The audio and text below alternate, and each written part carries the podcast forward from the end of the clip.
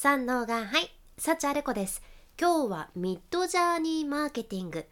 見えないものを視覚化するっていうテーマでサクッとお伝えしていきます。これはね注目の、まあ、海外のマーケティング分野でも話題にされてるものではあるんやけどあのマルティーニがね新しいキャンペーンをされていて、まあ、マルティーニってイタリアのワインのブランドなんやけど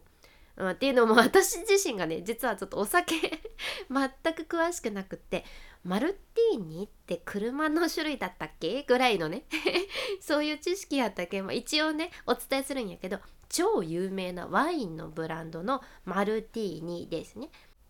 でそのマルティーニが AI で作られた画像を使ってキャンペーンを発表したんです。それがまあアンボトリングマルティーニっていうねキャンペーンなんやけどマルティーニはこのキャンペーンの一環として9つの画像を出されとってでその画像っていうのがミッドジャーニーを使って作られてるんですね。ミッドジャーニーっていうのは欲しい画像のイメージがあったらそのイメージのテキストをタタタタって入力してそしたらもうすぐ AI がそれにぴったりな絵を作り出してくれるっていうプラットフォームやけど基本的にはマルティーニみたいにそういう飲み物とかってさその飲み物の見た目だけじゃ何が中に入ってるかパッと見じゃ分からんやん。フルーツなのか何かスパイスが入ってるのかそれとも何何が入ってるんだろうなってことでそういう視覚的には分からないもの、うん、今回は特にその中でもフレーバーに特化してあえて視覚的にそれを表現することにチャレンジされてるじゃんね。うん、マルティーニの商品も一つ一つやっぱりイメージがあったりそれぞれのフレーバーとか原材料がね違うわけやけんそういう一つ一つ独自の解釈をその一つ一つの画像に込めるためにそのドリンクに含まれる主な成分とかフレーバーとかも、まあ、AI に入れてでしっかりそれが伝わるような画像を作られてるんです。うん、いやこれね実際にそんな大手のブランドキャンペーンで使ってるっていうのがすごくて今まではやっぱりデザイナーさんとかが作ってたものやけど AI や AI やっていう そういう感じですね。でねこれねマルティーニのグローバルクリエイティブディベロップメントディレクターのねアブレル・ヌーニェーシュっていう人がね おってこれやばくないですか？いやほんとね申し訳ないというかどうでもいいんやけどどうでもよくはないんやけど肩書きのグローバルクリエイティブディベロップメントディレクターっていうのめちゃくちゃ長くてかっこいいけどさ 名前がアブレル・ヌネシュなんですよ。ヌネシュ！ヌネシュ！千鳥のノブさんの真似もしたくなる感じなんよね。すごいです。でこのヌネシュさんがね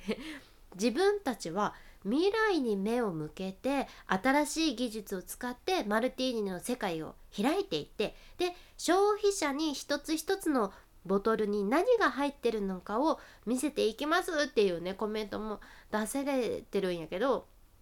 大手ブランドなんだけど早くねやっぱり世界的に新しい技術を取り入れてらっしゃるっていうのがすごいんです。うん、まあでもこれってさこれまでは表現が難しかったものを視覚化させやすくなったっていうのはありますよね。これ香水とかもそうかなと思っちゃうけどまだネットをね見てても手触りとか味とか香りとかってさまだ分からんやん。香水もそうネットで何か広告見ても香り一番大事な香水の香りっていうのが分かんなくって